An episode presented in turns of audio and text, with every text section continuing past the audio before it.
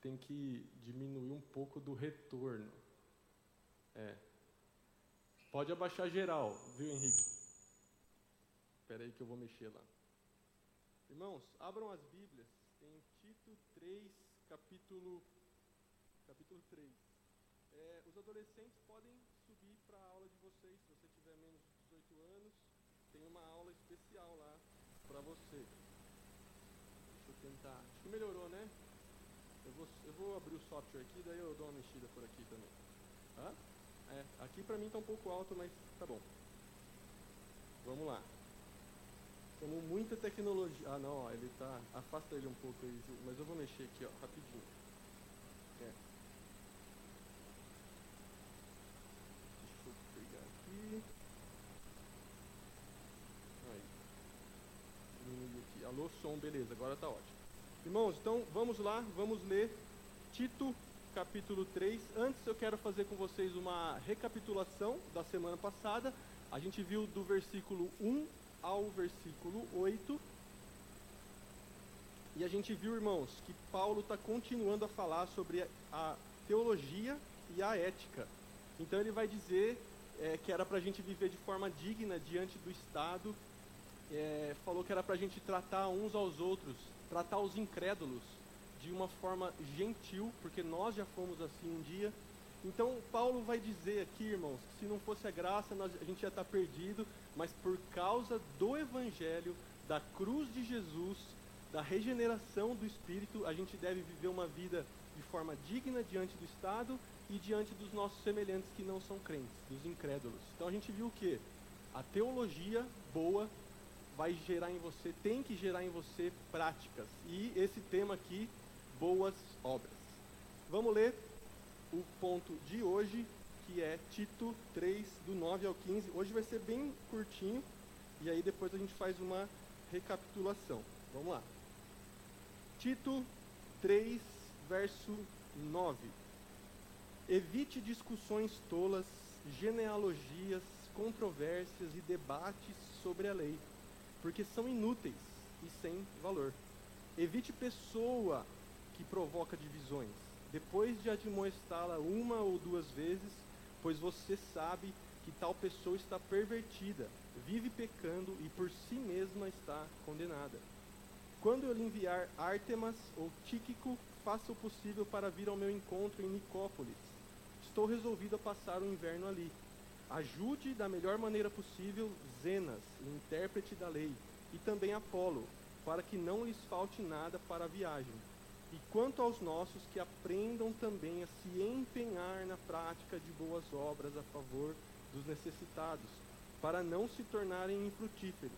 Verso 15: Todos os que estão comigo mandam saudações a você, dê saudações àqueles que nos amam na fé. A graça esteja com todos vocês. Amém. Essas foram as últimas palavras de Paulo para Tito.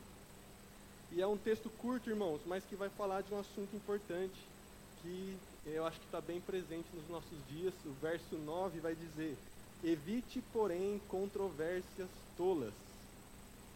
O que é isso, irmãos? É brigaiada por causa de assuntos inúteis. Se vocês verem aqui, ó, evite, porém, Paulo está falando para Tito, como um pastor. Evite controvérsias tolas, genealogias, discussões e contendas a respeito da lei, porque essas coisas são inúteis e sem valor. Meus irmãos, nós devemos buscar evitar as discussões. Será que Paulo está ensinando que todas as discussões nós devemos evitar? A gente tem que ser pessoas da paz que não discutem com ninguém. Algumas pessoas adotam essa postura. Eu não discuto com ninguém. Se vier falar alguma coisa para mim, eu fico quieto. Mas irmãos, a Bíblia não vai ensinar isso. Ela vai ensinar que algumas discussões são caras demais e você tem que entrar. Jesus, meus irmãos, discutiu muito durante o ministério dele. Existe uma, uma imagem de um Jesus bonzinho, quietinho e que não brigou com ninguém, mas ele brigou muito com os fariseus, porque era preciso. E talvez a gente faça uma série daqui a um tempo que a gente vai estudar todas as brigas que Jesus entrou, porque ele entrou e a gente também teria que entrar nesses assuntos. Paulo, meus irmãos, entrou em briga briga entre aspas, né? Não saiu na mão com ninguém, mas ele discutiu com muita gente porque o assunto era importante. O próprio Tito tinha que disciplinar os falsos mestres, a gente viu. Então, é outro assunto que você precisa discutir. Qual que é o lance aqui, irmãos, que nós temos que aprender? A ter maturidade de saber em qual batalha eu vou entrar. Porque se você for uma pessoa também completamente sem posicionamento, alguns assuntos caros à fé vai passar por você e talvez as pessoas não sejam afetadas pela verdade porque você se calou, ah, eu sou da paz, evite discussões. Se você parar aqui é isso, né? Mas ele está falando, são discussões tolas que você tem que evitar, coisas que não têm prática na vida real. E a palavra aqui, irmãos, ó, se referia a especulações e fábulas e pensamentos fantasiosos sobre o Velho Testamento. E uma coisa importante, irmãos, que eu quero que vocês percebam, vejam se vocês concordam comigo. Geralmente, assuntos inúteis geram briga e contenda. E a internet está aí para quê, né, irmãos? Está aí para isso. O Facebook existe para você brigar hoje, praticamente. Foto é Instagram, briga é Facebook. E esses assuntos inúteis, irmãos, eu sigo dois pastores que eu admiro são homens de Deus e nesse momento, nessa semana, um está falando que o outro é servo de Satanás por causa de tretinha de internet. E eu estou extremamente decepcionado com os dois. Se eu fosse amigo deles, eu ia falar: olha, vocês estão dando um papelão para a igreja, porque são dois homens de Deus, um xingando o outro de servo de Satanás. Eu falo: meu, os caras estão perdidos. Mas se fosse um assunto ainda, irmãos, sobre salvação, sobre perdão de pecados, mas é, é assunto de coisa de internet, irmãos. Então, a gente tem que evitar esses assuntos inúteis. Nessa época, irmãos, o que, que eram esses assuntos? Olha só, ele fala controvérsias tolas, genealogias. Os judeus, eles ficavam é, criando assuntos. Será que Abraão, será que Jacó era filho de Abraão? Será que tal era filho de tal? Mas e se ele teve um outro filho? Tem um documento, assunto inútil, irmãos. Quem era filho de quem? Sabe? Não muda nada na minha vida. Mas eles ficavam, os judeus ficavam debatendo aqui é, contendas a respeito da lei. Irmãos, Deus deu um mandamento que não era para eles trabalharem no sábado. Tinha gente que ficava a vida inteira falando, mas o que é trabalhar no sábado? Se eu der cinco passos, eu estou trabalhando? Se eu der vinte passos, mas e se eu erguer uma coisa aqui, tantos metros? Eles viviam, irmãos, para descobrir o que era o pecado de não fazer trabalho no sábado. Um assunto inútil. E esse foi um assunto que Jesus brigou muito, irmãos. Jesus fez questão de curar no sábado para poder brigar com os fariseus e mostrar para eles que eles estavam errados.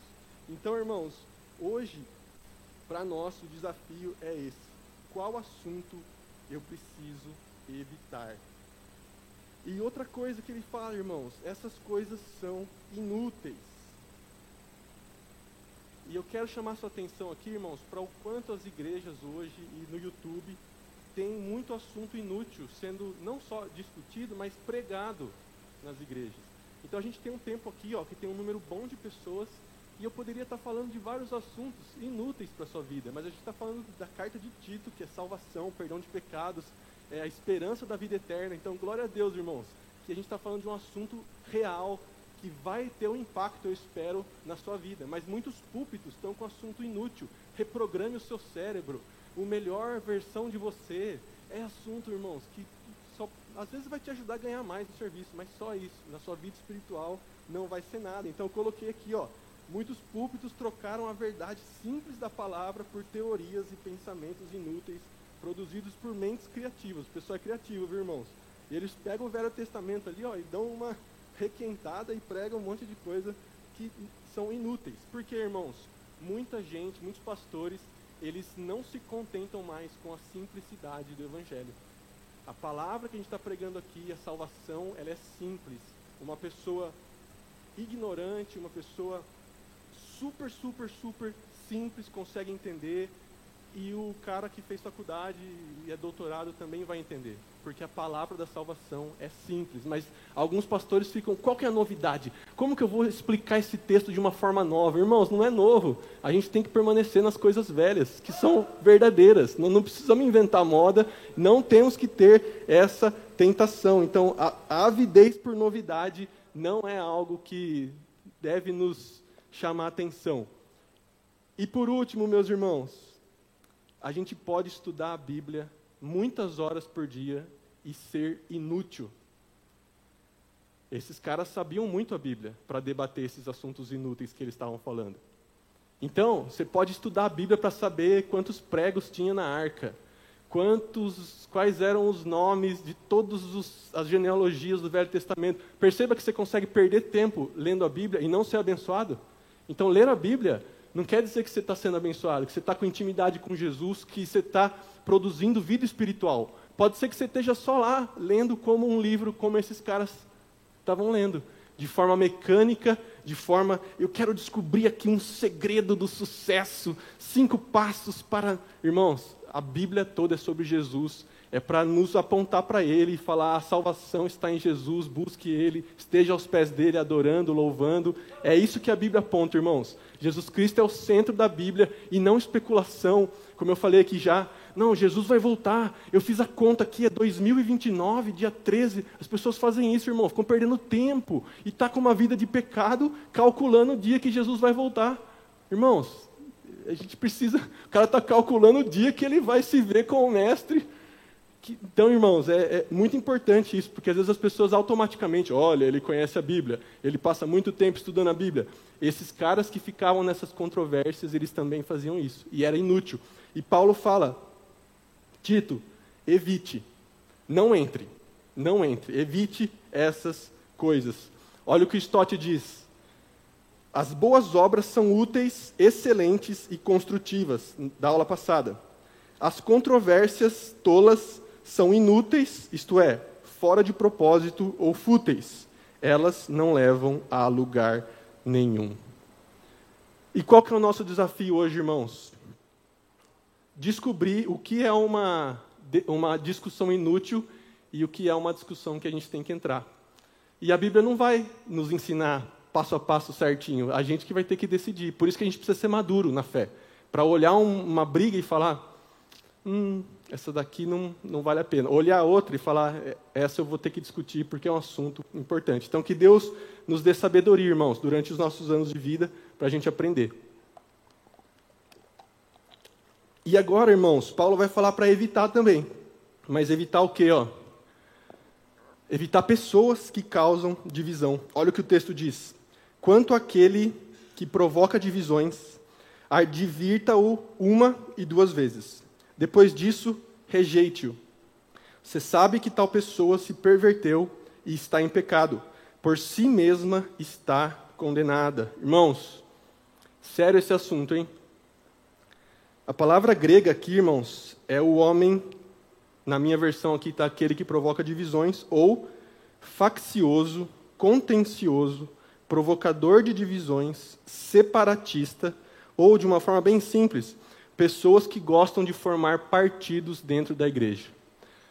Aqui, irmãos, é, o que estava acontecendo no contexto de Tito, olha só, é alguém que se rebela contra a autoridade da igreja e tenta arrebanhar pessoas para se juntar à rebelião.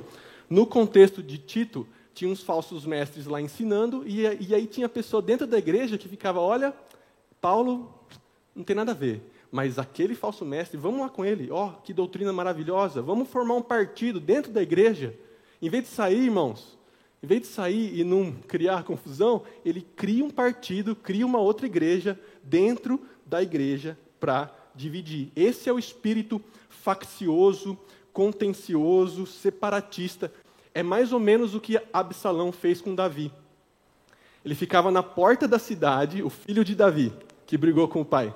Ele ficava na porta da cidade e aí chegava alguém lá e falava: "O rei não me ouve". Ele falava: "Olha, realmente, né? Se eu fosse rei, rapaz, eu ia ouvir a sua causa, eu ia te ajudar". E aí ele começou a rebanhar as pessoas para ele ganhou, roubou o coração das pessoas. A Bíblia diz que Absalão fez isso. Então, irmãos, Deus odeia espírito de, de, divisão, pessoas facciosas dentro da igreja. E olha como é forte a recomendação de Paulo. Ele ensina Tito a chegar duas vezes nessa pessoa.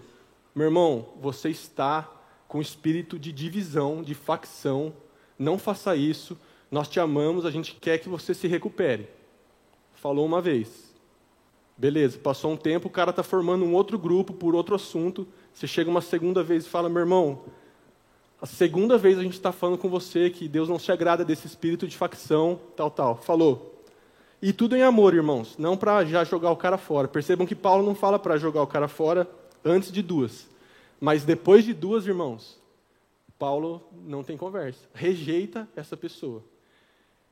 E nos nossos dias, irmãos, eu preciso estudar mais esse assunto, mas a gente tem muita dificuldade como igrejas no Brasil e no mundo de exercer disciplina.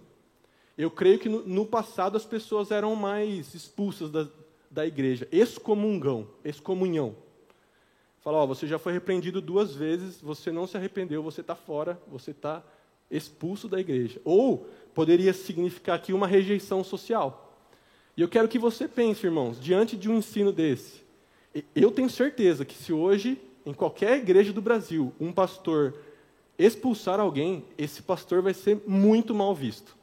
Ele não tem amor, ele não é tolerante, ele é um ditador e ele expulsou a pessoa.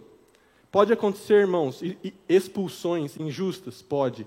Mas Paulo diz: algumas pessoas terão que ser excomungadas da igreja. E que Deus tenha misericórdia de nós, irmãos, porque essa parte de disciplina eu acho que é uma das áreas que a, a igreja no mundo mais desobedece a Deus, porque a gente tem medo. Tem medo do que vão falar, tem medo de processo, que tem gente processando a igreja, de vez que, ah, o pastor não deixou eu fazer tal coisa, vou processar a igreja. Então, irmãos, é, eu coloquei aqui, né, ó, há esperança de restauração para o faccioso, mas também há necessidade de exercício amoroso e firme de disciplina. Então, que a gente vem aprender e mudar a nossa chavinha, irmãos, porque tem ocasiões que é preciso, é necessário. Abusadores sexuais no meio do povo tem que ser excomungado. Essa pessoa vai se arrepender, Deus queira que ela se arrependa, e há restauração, porque Paulo expulsou um cara da igreja de Corinto que ele voltou depois, arrependido.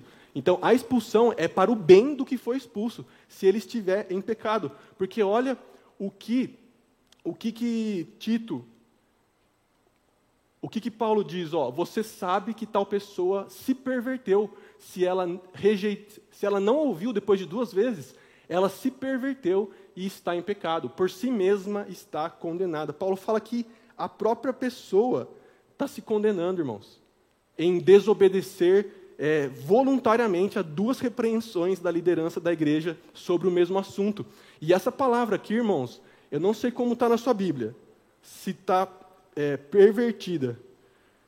A palavra dá a entender, irmãos, é, ela é tão forte que ela dá a entender um prédio que o engenheiro chega na frente do prédio e fala: esse não tem, não tem reforma mais. Ele está condenado, só, só resta demolir. O Tom vai saber aí, né, Tom? Quando pega umas obras muito feias, você fala, não, isso aqui tem que fazer de novo, não tem como consertar, esse serviço está muito ruim. É essa palavra, está corrompida, está pervertida. Então, irmãos, que a gente venha dar a devida atenção para esse assunto. E Tito, olha a bucha que ele tem na mão, irmãos. Um homem de 30 anos, provavelmente, numa igreja dos cretenses, tendo que, se for necessário, rejeitar uma pessoa que cause divisão. Por isso que o ofício pastoral não é fácil, irmãos. Tenham misericórdia dos pastores, porque para a gente obedecer a Deus certinho, a gente tem que, às vezes, ir contra o que a maioria do povo acha. E aí você vai apanhar, mas apanha com Jesus, porque Paulo deu essa, essa dica, essa missão para Tito. E já terminando, irmãos, que hoje é, é muito rapidinho, olha o que ele fala. Quando eu lhe enviar Artemas ou Tíquico, faça o possível para vir ao meu encontro em Nicópolis, pois decidi passar o inverno ali. Providencie tudo o que for necessário para a viagem de Zenas, o jurista, e de Apolo, de modo que nada lhes falte. Meus irmãos, aqui já é uma parte pessoal, e olha só que interessante. Tito tem que dar conta da igreja, ensinar, pôr em ordem, constituir presbíteros, e ele não vai ficar na igreja. Porque Paulo solicitou, olha só, faço o possível para vir ao meu encontro. Eu vou enviar alguém, ou Artemas ou Tíquico, não sei quem ainda. Paulo estava mexendo os pauzinhos ali, falando, quem que eu vou enviar? Porque eu quero que Tito esteja comigo. E Paulo gostava muito de Tito, irmãos. Tem uma outra passagem, acho que é em Coríntios. Paulo fala, eu vi, eu encontrei com Tito e o meu coração se alegrou, porque eu estava precisando encontrar com ele. Então Tito tinha que resolver os BO da igreja ali, difíceis, deixar a igreja para uma outra pessoa responsável, Tíquico, Ártemas, eram homens de Deus, e ele iria se encontrar com Paulo. E também Paulo pede para que Zenas e Apolo fossem ajudados na sua viagem. Porque, irmãos, pro, provavelmente Zenas e Apolo foram quem levaram a carta para Tito, Tito lá em Creta. Então Paulo falou: Tito, providencie tudo que eles precisarem para a viagem de retorno que eles forem fazer. E os últimos dois versículos, o texto diz: E quanto aos nossos, que aprendam também a se empenhar na prática de boas obras a favor dos necessitados, para não se tornarem infrutíferos. Todos os que estão comigo lhe enviam saudações, saudações àqueles que nos amam na fé. A graça seja com todos vocês. Irmãos, o que, que Paulo vai reforçar novamente aqui? Esse assunto das boas obras, irmãos. Vocês viram que está na carta inteirinha. E Paulo vai reforçar, dizendo: gente, no mais, se empenhem na prática de boas obras. E aqui ele coloca a favor de quem precisa. Paulo está falando supra as necessidades de quem tem necessidade oficialize a sua salvação, demonstre a sua salvação através de boas obras a favor de quem precisa. Então, irmão, se você identifica alguém com uma necessidade, é nossa missão tentar suprir essa necessidade, se você puder, seja ela financeira, seja ela de qualquer tipo. Se a pessoa está necessitada, nós somos o braço e as mãos de Deus para ajudar essas pessoas. As boas obras são a forma que Deus, Deus pode chegar na vida da pessoa e fazer um milagre sobrenatural sem a nossa participação, mas Deus quer usar cada um de nós, irmãos, para fazer boas obras a favor dos necessitados. E a consequência, irmãos, que é o tema da carta, a consequência de uma vida verdadeiramente alcançada por Deus é essa: você ter motivação para praticar boas obras em favor dos que precisam. Aqui, para quem trabalha, a gente tem que trabalhar não só para suprir as nossas necessidades, mas também ajudar os outros, porque daí, irmãos, olha a palavra que ele diz: se vocês não ajudarem, vocês se tornam infrutíferos. Vocês são como aquela árvore que está recebendo nutrição do solo, você está recebendo sol, mas você não está produzindo fruto. Você está retendo, e do que, que serve uma árvore que não dá fruto, né, irmão? Só para sombra, mínimo. Mas você vê lá uma, uma, uma árvore de manga, né? Uma... Isso aí você vê, não tem manga nenhuma. Você fala, nossa, já faz 10 anos aqui não sai uma manga. Não faz sentido, né, irmão? Então Paulo está falando, não sejam infrutíferos. Ajudem, coloquem e se empenhem. Essa é a palavra, irmãos. Não é assim, ah, se der eu vou fazer boas obras. É não, se empenhe, porque a sua salvação vai ser demonstrada através dessas boas obras para a glória de Deus. Olha como o Stott resume a carta inteira de Tito. Na igreja, os líderes cristãos, em contraste com os falsos mestres, têm que transmitir a fé apostólica e praticar o que pregam. No lar, os membros da casa têm que se dedicar aos seus diferentes deveres na presente era motivados pelas duas aparições de Cristo. Lembram? A passada e a futura. E no mundo, uma conscienciosa cidadania cristã é como um espontâneo transbordamento da maravilhosa salvação de Deus, Pai, Filho e Espírito Santo conquistou para nós. Amém, irmãos? Então a carta de Tito é sobre isso, irmãos. É sobre, na igreja, termos presbíteros, homens de Deus, homens irrepreensíveis. É sobre, nas casas, nós termos por idade e por gênero, pessoas que praticam as boas obras decorrentes do Evangelho. E na sociedade, no meio do governo e do povão, a gente ser cidadãos cristãos. E tudo isso vai ser um transbordar, irmãos, da salvação que você recebeu de Deus. É isso que eu quero que você guarde da carta inteira, irmãos. O que faz a gente praticar boas obras, ser uma boa pessoa, ser um bom cidadão, ser um bom irmão, ser um bom pai, ser um bom vizinho, é a graça de Deus que te alcançou. Essa é a motivação para você ser abençoado. Essa é a motivação para você abençoar os outros. É a graça que te alcançou, por isso que você se doa em favor do próximo, por isso que você é, toma o prejuízo que tiver que tomar, por isso que você leva a culpa, às vezes, de uma coisa que Por isso que você não se defende, por isso que você é manso e humilde, porque Jesus foi assim e ele te salvou. Amém, irmãos? Essa é a carta de Tito que nós vamos encerrar esse trecho por hoje. E eu peço que a gente vai fazer uma, uma a gente vai fazer um teste aqui agora, tá, irmãos? Eu não sei se vai funcionar, mas olha só, a Samanta vai mandar para vocês no grupo um link. Quem está no grupo vai receber um link. Não, é, é muito difícil acrescentar, Ju. Por isso que não tem tanta gente no grupo. Mas o que, que eu quero, irmãos? Peguem os celulares de vocês. A gente vai fazer uma, uma interação aqui. E eu quero que vocês participem. Então, ó, quem é, está no grupo da igreja, você vai receber um link e eu quero que você clique nesse link. Quem não é, está, outra coisa, irmãos, que eu vou pedir: se você está com o seu 4G bom, está com, tá com crédito aí, use o seu 4G. Se você não tem 4G, entre no seu celular aí na parte do Wi-Fi, vai ter uma rede da igreja chamada Equipe Técnica. Ela está sem senha, você pode clicar nela que vai conectar a internet no seu celular.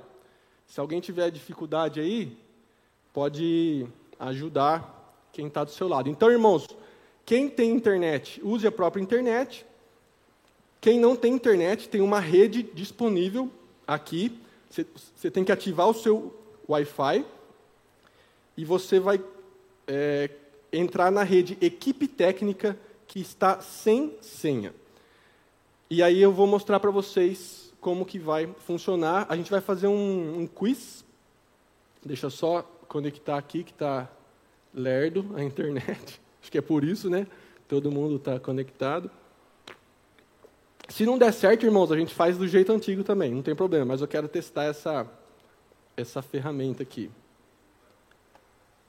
Então, ó, é, não tem muita dificuldade, tá, irmãos? Pegue o seu celular. Se você tiver com 4G, você vai conectar na, na rede equipe técnica. Se você tiver com o seu Wi-Fi, você vai na equipe técnica. Eu vou só abrir aqui. Deixa eu ver uma coisa.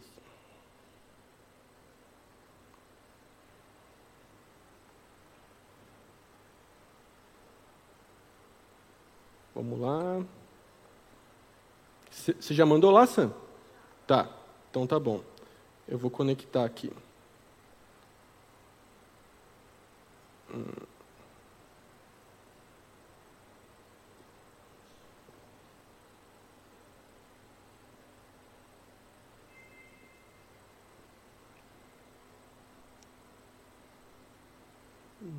Vamos lá. Deixa eu conectar o meu computador aqui, que está meio devagar. Tá bom. Vamos lá. Desconecta, conecta, conecta. Tá.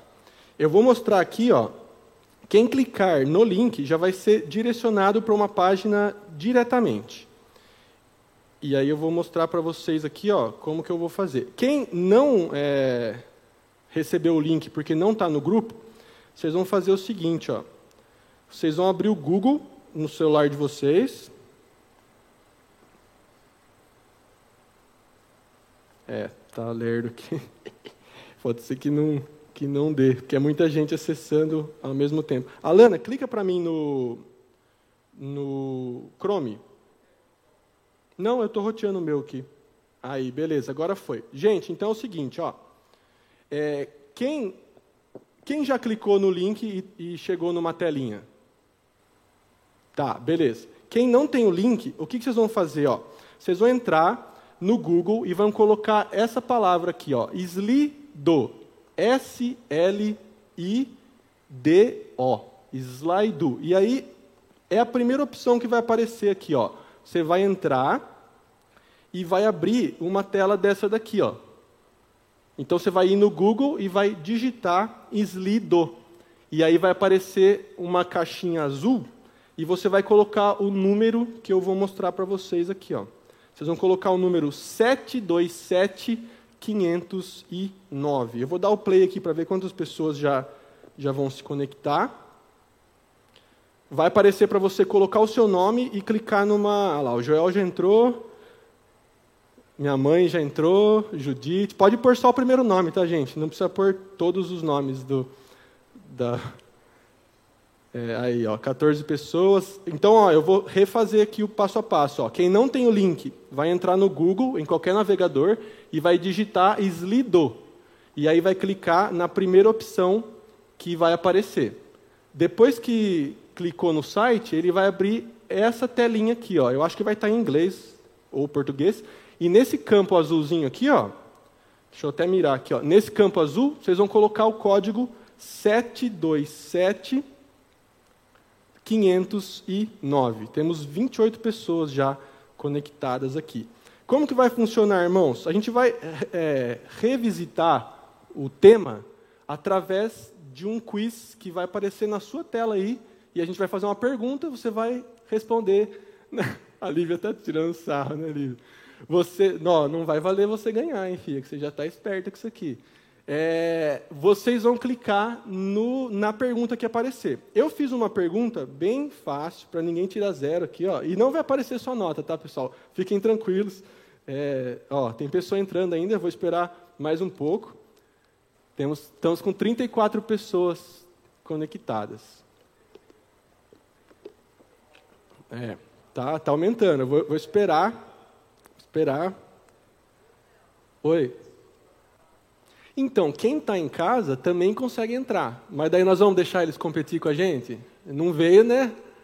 Não veio, ó. Não, eles podem entrar sim. Talvez até ganhem, né? Mas aí quem vai ganhar um livro?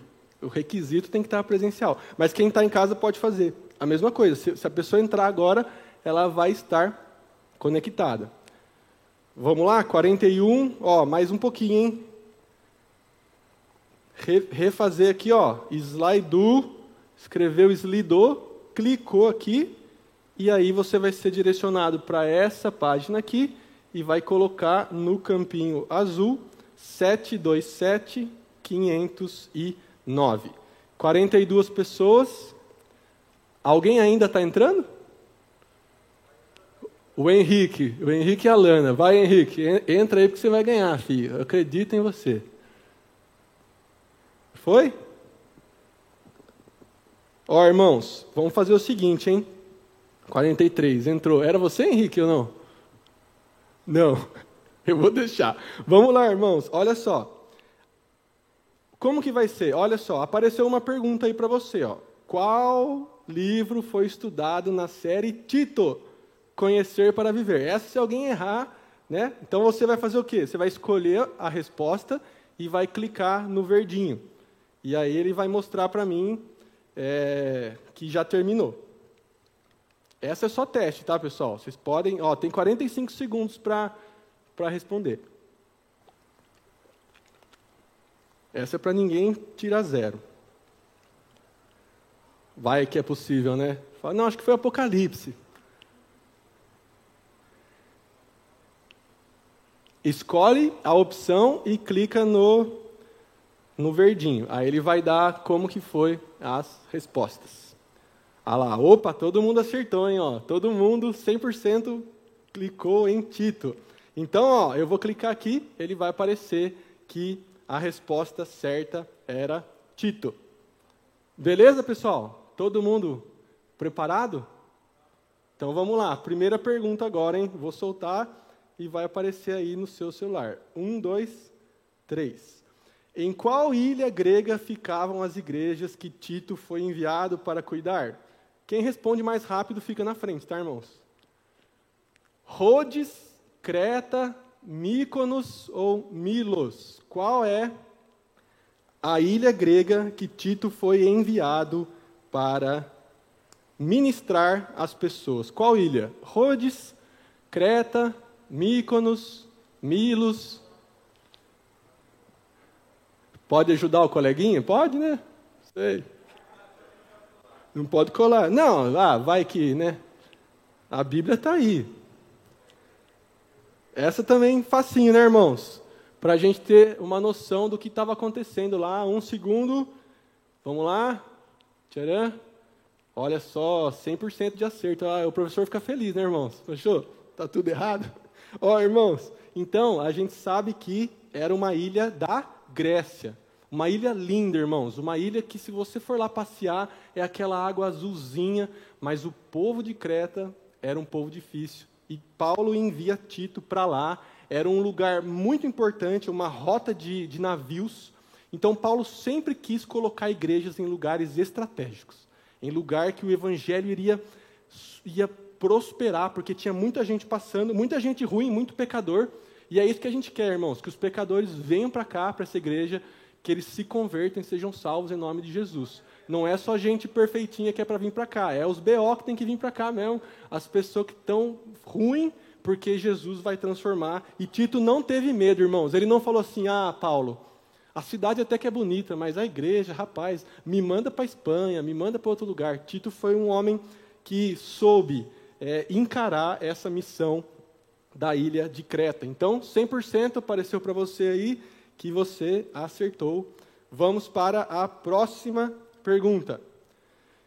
Qual a característica principal esperada de um presbítero? Se comunicar bem, ser sem pecado, saber liderar bem ou ser irrepreensível. Isso está no capítulo 1, meus irmãos. Qual era a característica principal esperada de um líder, de um presbítero, de um pastor, de um bispo? Será que ele precisa se comunicar bem? Ele precisa ser sem pecado, saber liderar bem? Ou ele tem que ser irrepreensível? Qual delas é a correta? E essa palavra é importantíssima, irmãos, para a gente saber o que ela significa. Vamos lá, olha só. Aqui já tivemos uma indecisão. Irmãos, eu me preocupei em colocar coisas boas aí, né? Então, o líder saber se comunicar. É importante que o líder saiba se comunicar. Ele, o pastor é esperado que ele pregue, que ele se comunique, mas isso não é o principal. O próprio Paulo, meus irmãos, não era um bom comunicador. Olha só, ele diz: Eu não falava muito bem, eu não pregava tão bem, mas eu sou um homem de Deus. Ser sem pecado poderia ser, né, irmãos? Mas Levanta a mão aí, quem seria presbítero? Se isso fosse a característica principal. Eu já não vou levantar a minha, porque né, não há ninguém que seja sem pecado. Então, não é esperado que o presbítero seja um ser sem pecado. Saber liderar bem é uma característica que a gente espera de um líder? Sim. A parte administrativa, irmãos, de uma igreja é chato. Você tem que lidar com pessoas, você tem que lidar com problemas. É o som que estraga, o retorno, o microfone que é caro, é o, o extintor de incêndio que, se passar da validade, você toma multa. Tem imposto, é chato. Tem que saber liderar como um gestor? Tem, mas não é o principal, irmãos. A resposta certa é ser irrepreensível. E eu coloquei ser sem pecado justamente para a gente contrastar que ser irrepreensível, o que, que Paulo ensinou que era? É você não ter nenhuma mancha pública na sua vida. Que ninguém possa chegar e falar, ó, oh, aquele cara lá ensinando Tito, eu sei todos os BO dele aqui, ó. Ó, oh, esse cara faz isso, faz isso, faz isso. Se eu tivesse repreensível, alguém poderia me repreender publicamente. Então, se espera que os presbíteros e pastores tenham essa reputação que eles chamam ilibada, que ninguém consiga chegar e contar uma verdade ruim ao seu respeito pública. O pessoal que foi falar mal de Tito tinha que inventar mentira para falar dele, porque ele não tinha nada na sua vida que pudesse é, ser repreensível. E aí Paulo fala: seja repreensível no seu lar, como marido, como pai. Seja repreensível em todos os seus relacionamentos, você deve ser irrepreensível. Então, irmãos, a régua para pastores e presbíteros, ela é mais lá em cima mesmo.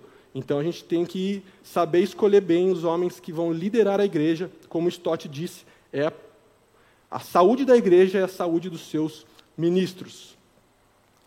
Vamos para a próxima? Qual a principal intenção de um falso mestre ao ir de casa em casa ensinando doutrinas falsas?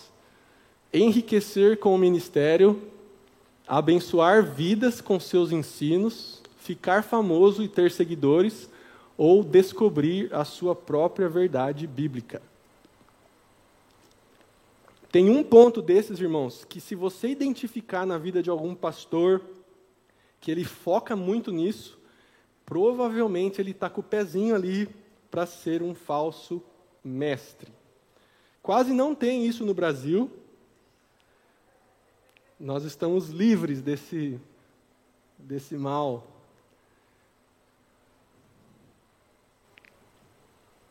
Olha só, qual a principal intenção? Será, irmãos, que a pessoa quer abençoar a vida? Não, jamais, né? Hoje em dia, eu coloquei essa questão aqui, irmãos, porque tem bastante gente que cria polêmica na internet para ficar famoso e ter seguidores. Se você um conteúdo bom demora para crescer, irmãos, nos algoritmos do Instagram e do Facebook e do YouTube. Se você prega um conteúdo bom, você vai crescer devagarzinho. Agora, cria uma polêmica para você ver. O seu nome está em todos os lugares, você fica famoso. Então, muitos falsos mestres hoje, eles se escoram em, em, em polêmicas e tudo para ficar famoso. Mas isso não é o principal. Essa resposta está errada. E descobrir sua própria verdade bíblica também não é, irmãos, porque essas pessoas não estão minimamente interessadas com a verdade. A resposta certa é enriquecer com o ministério. Irmãos, Paulo fala o seguinte em Tito 1, capítulo 11: É preciso fazer com que se calem, porque eles andam pervertendo casas inteiras, ensinando o que não devem. E aí ele continua: com a intenção vergonhosa de ganhar dinheiro. Como a gente já disse aqui, irmãos, a Bíblia ordena que os pastores sejam remunerados. Ela diz: quem é, quem é instruído na palavra, remunere quem o instrui. Há esse mandamento bíblico, então não é assim, ah, cobrou, já é falso mestre. Mas, irmãos, quando o foco da pessoa, ela fala, eu vou virar pastor, eu vou virar pregador, porque é uma boquinha que dá muito dinheiro. E eu expliquei aqui na aula, você que não veio, assista depois, Igrejas evangélicas são uma máquina de fazer dinheiro para falsos mestres. Porque você consegue no ano inteiro agendar muitas igrejas e você forma um lobby de amigos seus ali e você vai só pregando a mesma mensagem em todas as igrejas. Geralmente a mensagem é: faça um sacrifício e Deus vai te abençoar. Sua vida vai prosperar. E o, o sacrifício é dinheiro para mim. E aí você vai ser abençoado. E as pessoas, irmãos, estão com a vida tudo torta, tudo com problema, elas vão lá e dão, e esse cara fica rico, rico, rico. Então, o falso mestre ligue suas duas anteninhas quando focando muito no dinheiro, muito é, falar sobre dízimo. O Júnior deu o ensino sobre contribuição. É tudo de Deus. A gente devia doar muito mais do que a gente doa, na verdade.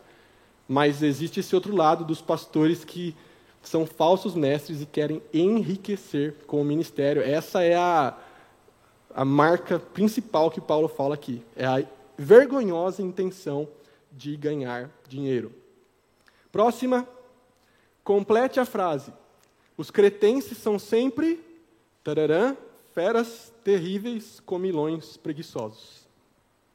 Os cretenses são gananciosos, eles são heréticos, eles são mentirosos ou eles são orgulhosos? Qual era o, a forma como eles eram conhecidos, irmãos?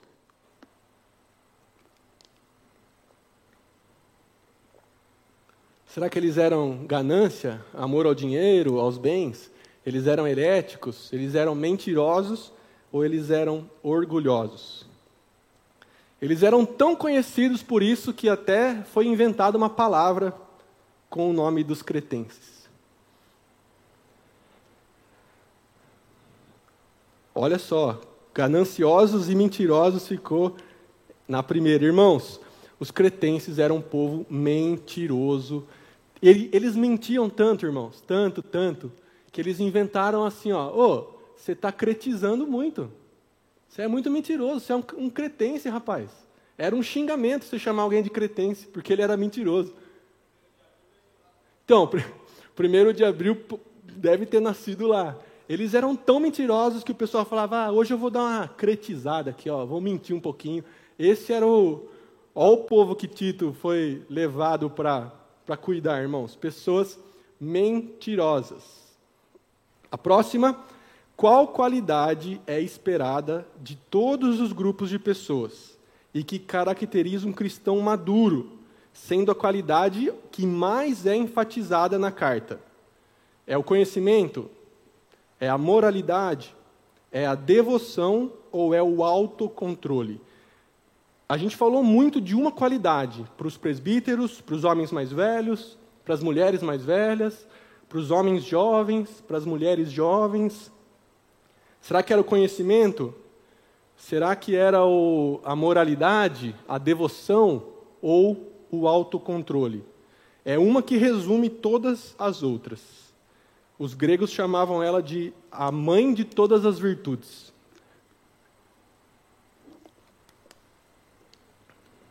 Olha só, o conhecimento, meus irmãos, é importantíssimo.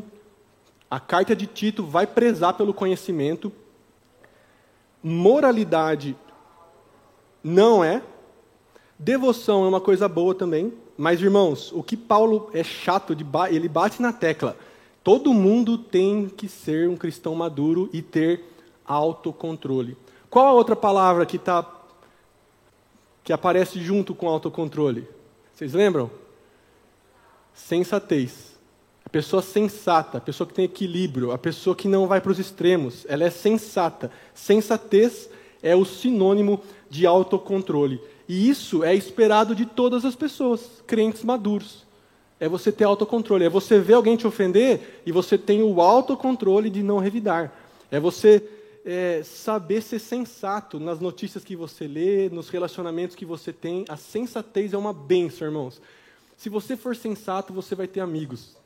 Porque as pessoas gostam de pessoas sensatas. Pessoas muito extremas, é difícil de você se relacionar. Porque você vai repelir as pessoas. Ó, oh, estou virando coach agora aqui, hein? Nossa, meu Deus. Mas o autocontrole é importante, irmãos. Ele te dá uma vida que agrada a Deus e agrada as pessoas também, porque você vai ser sensato. Então, o autocontrole é a resposta certa. Ó, eu coloquei uma classificação parcial aqui, ó. Joel está em primeiro, Jaqueline em segundo, Rogério em terceiro, hein? Vocês já viram quem vocês têm que perseguir aí, ó. Próxima pergunta. Segundo Paulo, qual deve ser a motivação principal para vivermos vidas santas no nosso dia a dia? Qual a motivação, irmãos? O temor a Deus e o juízo final? A graça de Deus e a esperança da volta de Jesus? a prosperidade que a obediência traz, ou sermos aceitos e salvos por Deus. O que deve te motivar a viver uma vida santa? Temor, a graça, a prosperidade, ou você tem que fazer tudo isso para você ser salvo?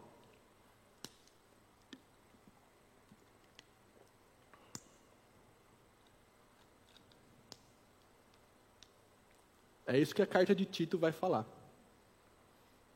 Vamos ver? Olha só. Ai, agora eu fico um pouco preocupado. Olha só, irmãos. Graças a Deus, né? A motivação, irmãos, para a gente viver uma vida santa, a carta de Tito vai falar que é a graça de Deus e a esperança da volta de Jesus. Vou ler o texto para vocês. Tito 2, 12 e 13. Preste atenção. A graça nos ensina a renunciar à impiedade e às paixões mudanas e a viver de maneira sensata, justa e piedosa nesta era presente, enquanto aguardamos, olha só, a bendita esperança, a gloriosa manifestação de nosso grande Deus e Salvador Jesus Cristo. Aleluia! Irmãos, o que nos motiva a ter uma vida santa é o que Jesus fez lá no passado na cruz, a obra da graça, da salvação, e o que, nós, o que nos espera quando Jesus voltar que é a esperança da glória. Para esses 14% que responderam sermos aceitos e salvos por Deus, risque isso da sua mente em nome de Jesus, irmãos. Porque o que deve te motivar para uma vida santa, você já é aceito por Deus se você está em Jesus Cristo. Não há nenhuma boa obra que você possa fazer, e Paulo é chato nesse assunto também, irmãos. Ele vai falar isso todo o livro dele. Não é pelas obras de vocês não é, vocês não vão ser aceitos pelas boas obras. Elas são consequência da salvação de vocês. Então, irmãos, risque esse conceito da sua vida. Não, Deus não te aceita e não te salva pelas suas obras. É pela graça dele. Glória a Deus. Então, a graça de Deus e a esperança da volta de Jesus. Próximo, qual deve ser a postura do cristão em relação ao Estado? Submissão e apoio totais. Rebelião, pois nosso reino não é desse mundo. Indiferença, pois esse assunto não é espiritual. Ou submissão consciente e prontidão para fazer o bem. E aí, a gente deve apoiar o governo porque ele é, é uma autoridade de Deus, a gente deve se rebelar, porque afinal nós não somos daqui. Você deve ficar desinformado, porque esse assunto não é espiritual ou você deve se submeter de forma consciente e estar pronto para fazer o bem? Vamos ver? Eita, ainda bem que ninguém colocou submissão e apoio totais. Estamos livres. Olha só, irmãos. Existe esse pensamento de que, ah, nós somos espiritual, então tudo que é de política e de governo, eu, eu não vou nem me e de cidadania também, porque vai tudo acabar em fogo. Tem gente que fala isso. Vai tudo explodir, por que, eu preciso cuidar da natureza? Jesus vai voltar, vai acabar com tudo. Não, irmãos. O que Paulo nos diz em relação à nossa cidadania é que, porque nós somos crentes, nós devemos nos sujeitar ao governo. E aqui percebam que eu coloquei submissão consciente. Assim como Dietrich Bonhoeffer foi contra o nazismo, e o nazismo era estatal, aceito, ele falou: não, Jesus, a minha lealdade é a Jesus. Eu não posso obedecer o governo aqui. E ele morreu por causa disso. Ele foi enforcado porque ele desobedeceu. E Deus aprovou a desobediência dele. Então, em algumas questões, nós vamos ter que ser submisso ao Estado. Isso é bom para o povo? Eu sou submisso. Isso é, é ruim? Eu posso me opor dentro da lei. E estarmos prontos para fazer o bem. Como eu falei, irmãos, quem tem que fazer o Brasil andar são os cristãos. Essa responsabilidade é nossa. A igreja no Brasil é responsável por abençoar o Brasil. Se a gente ficar esperando do governo, irmãos, aí é 2.359, talvez melhore. Daqui 300 anos vai que melhora. Mas a igreja tem que assumir essa responsabilidade. E Paulo ensina Tito, naquela época, com aqueles reis, a obedecer no que o Estado fizer de bom. As Duas últimas. Qual a base da nossa salvação? Segundo o estudo dos seis ingredientes da salvação. Qual a base, irmãos, que nós somos salvos? A misericórdia de Deus, independente dos nossos atos de justiça, nossa obediência aos mandamentos de Deus, uma cooperação entre a graça de Deus e nossas boas obras, ou a submissão à igreja e às autoridades espirituais. Qual é a base para você ser salvo dessas quatro coisas que estão aí? A base, no que se baseia a sua salvação. Isso está lá no capítulo 3.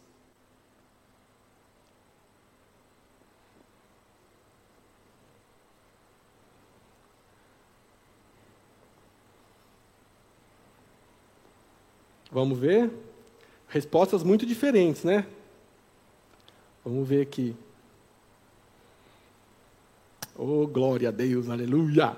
Ó, oh, irmãos, ninguém achou que ser submisso à igreja e às autoridades espirituais. E houve um tempo, né, pastor, que a igreja católica, de forma incorreta, monopolizou a salvação. Então, se você não fosse é, integrante da Igreja Católica e respeitasse os padres, você estava fora do céu. Olha que coisa, irmãos. Se você não doasse o seu dinheiro lá, você estava a porta do céu estava fechada, porque a igreja é a representante de Deus na terra. Então ainda bem que ninguém respondeu essa daí. A resposta certa, meus irmãos, não é obediência aos mandamentos. A base da sua salvação não está na obediência aos mandamentos. Quando eu ensinei os dez mandamentos para os adolescentes, eu falei para eles o seguinte: o diabo quer que você obedeça os dez mandamentos. Você fala, como assim o diabo quer que eu obedeça? Ele quer que você obedeça os dez mandamentos, contanto que você ache que você vai ser salvo por essa obediência. Porque você vai estar se firmando nas suas obras. E não é isso que Deus quer. Então, irmãos, a obediência aos mandamentos de Deus é uma consequência da salvação e não uma base. E nem é uma cooperação entre a graça de Deus e nossas obras. Paulo vai ser claro, guarde essa palavra no seu coração, quem respondeu essas, a B e a C. Olha só, Tito 3, do 4 ao 5. Quando se manifestaram a bondade e o amor pelos homens da parte de Deus, nosso Salvador, guarde, não por causa de atos de justiça praticados por nós, mas devido à sua misericórdia ele nos salvou pelo lavar regenerador e renovador do Espírito Santo. Aleluia, irmãos. Guarde esse versículo, Tito 3, do 4 ao 5. Vou repetir. Quando se manifestaram a bondade e o amor de Deus pelos homens, nosso Salvador, não por causa de atos de justiça, não por causa de atos de justiça praticados por nós, mas devido à misericórdia dele, ele nos salvou pelo lavar regenerador e renovador do Espírito Santo.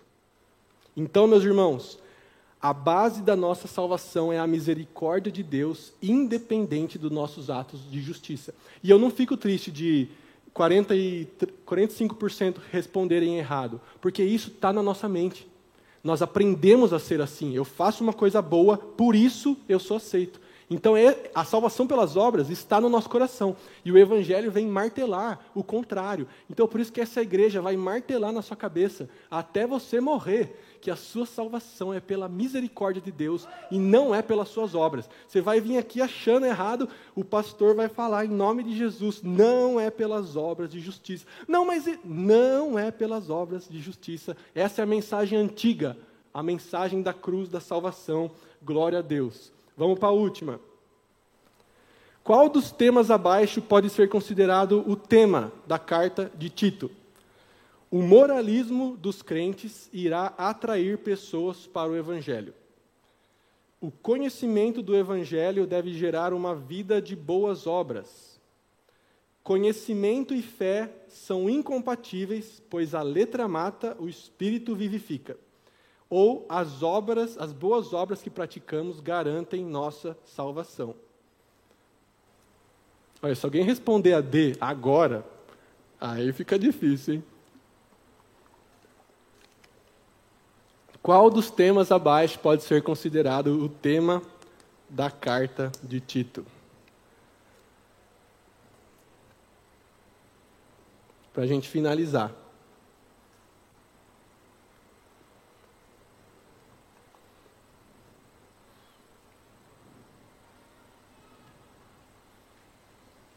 Três, dois, um.